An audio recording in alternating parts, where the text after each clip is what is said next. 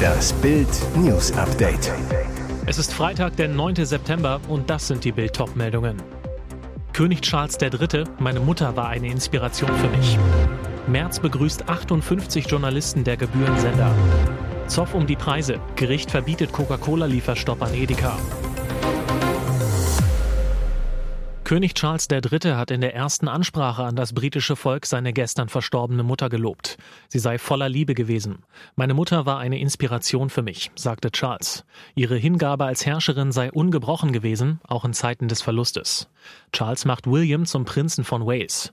Der Monarch sagt, mit Catherine an seiner Seite wird der neue Prinz und die neue Prinzessin von Wales weiterhin unsere Unterhaltungen als Nation anführen und inspirieren. Sie werden helfen, die Menschen am Rande in den Mittelpunkt zu bringen, wo ihnen geholfen werden kann. Den Exil-Royals Harry und Meghan hat Charles seine Liebe ausgedrückt. Ich möchte auch meine Liebe für Harry und Meghan ausdrücken, während sie fortfahren, sich in Übersee ein Leben aufzubauen. Für sie hätte es keinen schöneren Ort geben können, um ihren Thron für immer zu verlassen. Gestern Nachmittag ist Queen Elizabeth II. im Alter von 96 Jahren friedlich eingeschlafen. Und das nicht etwa auf Schloss Windsor oder im Buckingham Palast in London. Das lange Leben der britischen Königin endete in ihrer Sommerresidenz in Schottland. Das prächtige Schloss Balmoral war ihr Lieblingsort. Als gestern bekannt wurde, dass sich der Zustand der Queen erheblich verschlechtert hatte, eilten die engsten Familienangehörigen sofort zum Schloss. Jedoch schafften es nur Anne und der neue König Charles rechtzeitig, um die letzten Atemzüge ihrer Mutter mitzuerleben. Die Monarchin reiste schon im Juli, wie jeden Sommer, auf Schloss Balmoral. Es ist ihr persönliches Eigentum, demnach weder im Besitz der Krone noch ein Amtssitz. Schon als Kind und Jugendliche machte die Queen auf Balmoral Urlaub. Es war ein Ort, an dem sie, damals noch als Prinzessin, frei herumlaufen, Lachse fangen, Hirsche verfolgen und örtliche Tanzveranstaltungen besuchen konnte. Später verbrachte sie hier viel Zeit mit ihrem Prinzgemahl Philipp und ihren eigenen Kindern. Falls Sie sich wundern, warum die Rundfunkgebühren so hoch sind. Beim CDU-Parteitag in Hannover begrüßte Parteichef Friedrich Merz in seiner Rede die anwesenden Journalisten und wies bei der Gelegenheit darauf hin, wie zahlreich die Redakteure der gebührenfinanzierten Sender erschienen waren. Merz, ein besonderer Gruß geht dabei an die stolze Zahl von 58 Redakteurinnen und Redakteure des öffentlich-rechtlichen Rundfunks. Mit ihnen werden wir uns im Laufe des Parteitags besonders liebevoll beschäftigen liebevoll beschäftigen, eine freundliche Anspielung März darauf, dass beim Parteitag ein Antrag zur Reform bzw. zur Abspeckung des gebührenfinanzierten Rundfunks debattiert werden soll. Wende im Cola-Zoff. Im Streit zwischen dem Getränkehersteller Coca-Cola und dem Lebensmittelhändler Edeka um Einkaufspreise hat das Landgericht Hamburg einen Lieferstopp durch Coca-Cola untersagt. Der Hersteller hatte vergangene Woche die Belieferung von Deutschlands größtem Lebensmittelhändler eingestellt, nachdem Edeka Forderungen nach höheren Preisen zurückgewiesen hatte. Das Landgericht Hamburg teilte heute mit, Edeka habe glaubhaft gemacht, dass eine von Coca-Cola geforderte Preiserhöhung wahrscheinlich unangemessen sei. Mit der Preisvorgabe und deren Durchsetzung mithilfe eines Lieferstopps nutze der Antragsgegner, also Coca-Cola, eine marktbeherrschende Stellung missbräuchlich aus. Darin liege ein kartellrechtswidriges Verhalten. Heißt, Coca-Cola nutzt seine Marktmacht, um Preiserhöhungen durchzudrücken, meint das Gericht. Es ist ein seltener Anblick im Landgericht Hannover. Beamte sicherten heute den Zugang zum Saal 1H1. Einer ist mit einer Maschinenpistole bewaffnet. Vor dem Gebäude hatten sich ebenfalls schwer bewaffnete Polizisten postiert. Der Grund eine Morddrohung unter verfeindeten Sippen. Zurzeit läuft ein Prozess gegen drei Angeklagte, die Mitglieder eines anderen Roma-Clans in Neustadt am Rübenberge überfallen haben sollen. Ein Angehöriger der Opfer kündigte im Verfahren Vergeltung an. Skurril, während auf dem Flur quasi Kriegszustand herrschte, veranstaltet das Justizministerium im Haus den Konfliktmanagement-Kongress 2022, wie man Streitigkeit friedlich löst. Und jetzt weitere wichtige Meldungen des Tages vom Bild Newsdesk. Russland verkündet rosige Zeiten. Die Inflation sinkt auf 14,3 Prozent. Zu hoch? Keine Bange, bald wird sie 12 bis 13 Prozent betragen. Die Lebensmittel würden billiger, die Sanktionen wirkungslos. Nein, sie stärken die russische Autonomie sogar noch. Alle Meldungen lesen sich wie Jubelnachrichten des sowjetischen Politbüros. Die Propaganda schlachtet jede Nachricht als Erfolgsmeldung aus. Putin sieht Russland wirtschaftlich auf dem Siegeszug. Nur, die Russen spüren keine Erleichterung. Allgemeine Stimmung düster. Bild fragte bei den Menschen aus verschiedenen Regionen Russlands, wie sie den vermeintlichen Siegeszug ihrer Wirtschaft empfinden. Hier klingt alles ganz anders. Die Sanktionen entfalten ihre Wirkung. Zum Beispiel Katja aus Samara ist wütend. Ihr wurde gekündigt, weil ihr Unternehmen aus der Flugzeugindustrie dicht gemacht worden ist. Nebenkosten sind gestiegen, Preise in die Höhe geschnellt, Geschäfte sind halb leer oder mit vollkommenen Müllwaren vollgestopft. Noch mehr zum russischen Wirtschaftsverfall lesen Sie auf Bild.de. Dieser Glücksfall hat selbst den Nähmaschinenexperten Joachim Bürger überrascht und um 10.000 Euro reicher gemacht. Wie jeden Tag schraubte der Restaurator an einer seiner 340 Nähmaschinen herum. Er ist seit knapp zwölf Jahren einer der größten und erfahrensten Sammler von antiken Exemplaren in Deutschland. Drei bis vier Stunden lang säuberte Bürger die Pfaff Alpina, bevor er sie auseinanderbaute. Der Restaurator schraubte den angebauten Motor ab. Nur so konnte er an das Innenleben der Nähmaschine gelangen. Dann die Überraschung. Zum Vorschein kam ein Geheimfach, aus dem ein zerknittertes Papier mit Buchstaben in Frakturschrift lugte. Er zog das Knüll heraus und wunderte sich, das Papier war ziemlich schwer. Plötzlich sah der Rentner, dass er 24 Goldmünzen in der Hand hielt. Ihr hört das Bild News Update mit weiteren Meldungen des Tages. Sie rannten direkt an seiner Frau und Tochter vorbei. Baumgart versuchte die Köln-Hooligans zu stoppen.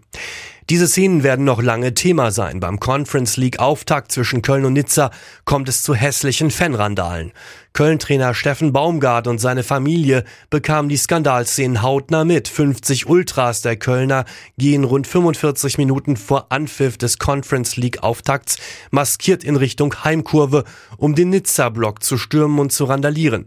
Sie schießen Bengalos auf Ordner und Fans, E-Scooter und Sitzschalen fliegen.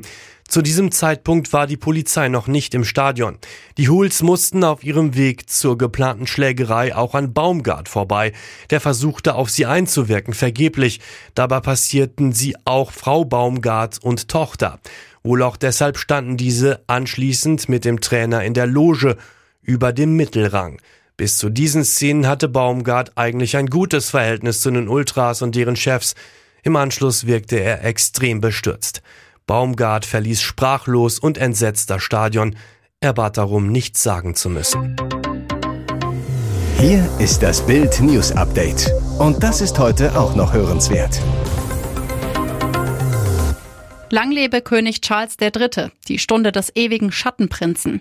Der ewige Prinz im Schatten ist am Ziel seines Lebens in Tränen. Die Queen ist tot, lang lebe der Sohn. Charles hätte mit seinen 17 Millionen Euro Jahreseinkünften durch seine Ländereien in Cornwall ein weltweiter Playboy werden können. Doch er wurde der fleißigste Prinz der Welt, Schirmherr von 500 gemeinnützigen Organisationen. Er hat bis zu 1000 Termine im Jahr, 600 offizielle. Wenn König Charles III. in seinem orthopädischen Bett im stuckweißen Clarence Haus erwacht, warten drei Maßanzüge auf ihn zur Auswahl. Er ist ein Polo-Profi, malt Aquarelle, kann Jets und Helikopter fliegen, spricht mit seinen Gartenpflanzen und bezieht 130 Euro Militärrente, die er spendet. Er macht täglich Frühgymnastik, er reitet noch, wandert viel, isst gesund, trinkt wenig. Seine Frau Camilla sagt, wir stehen noch voll im Saft. Charles schmunzelte einmal, wenn man als Queen bis 95 kommt, ist es nicht mehr so einfach. Mit 73 ist es schlimm genug. England trauert, England hofft, der Prinz ist tot, lang lebe der König. Die Europäische Zentralbank erhöht die Zinsen. Das beschloss der mächtige EZB-Rat am Donnerstag, wie die Notenbank in Frankfurt mitteilte. Demnach steigt der Leitzins um ganze 0,75 Prozentpunkte, so viel wie noch nie in der Geschichte der Zentralbank. Dadurch liegt der Leitzins bei 1,25 Prozent. Aber was bedeutet dieser Schritt für mich? Bild beantwortet die wichtigsten Fragen zur EZB-Zinswende. Eine Zinserhöhung ist zunächst gut für Sparer. Sie bekommen mehr für ihr Sparguthaben. Der Chef des Verbraucherportals Bialo, Sebastian Schick, sagt zu Bild, wir gehen davon aus, dass sich die Aufwärtsdynamik bei den Tages- und Festgeldzinsen nach dem historischen EZB-Zinsentscheid in den nächsten Wochen beschleunigen wird. Das bedeutet auch, dass die Zinssätze fürs Tages- und Festgeld weiter steigen werden. Für den Traum vom Eigenheim ist ein höherer Leitzins leider keine gute Nachricht. Sie müssen jeden Monat viel mehr für ihren Baukredit abdrücken. Stefan Schneider, Chefvolkswirt für Deutschland der Deutschen Bank Research, sagt zu Bild, da die EZB beabsichtigt, auch bei den nächsten Sitzungen die Leitzinsen kräftig anzuheben, dürften die Finanzierungskosten im Wohnungsbau weiter anziehen. Und ob Ratenkredit fürs Auto oder den neuen Fernseher, künftig wird auch das teurer. Mick Jagger trauert um die Queen. Sie war eine schöne junge Frau.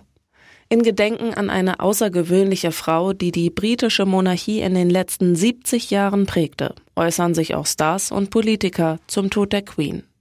Die Welt würdigt die Queen. Bundespräsident Frank-Walter Steinmeier.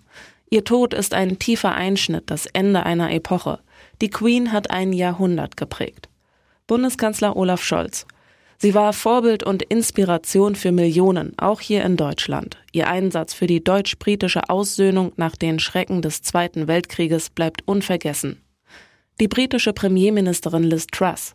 Wegen ihr ist Großbritannien heute das großartige Land, das es ist. US-Präsident Joe Biden.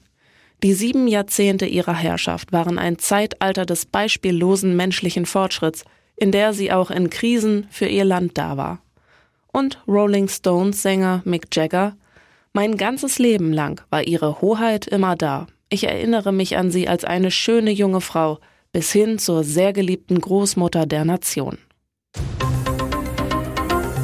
Weitere spannende Nachrichten, Interviews, Live-Schalten und Hintergründe hört ihr mit Bild TV Audio. Unser Fernsehsignal gibt es als Stream zum Hören über TuneIn und die TuneIn-App auf mehr als 200 Plattformen, Smart Speakern und vernetzten Geräten.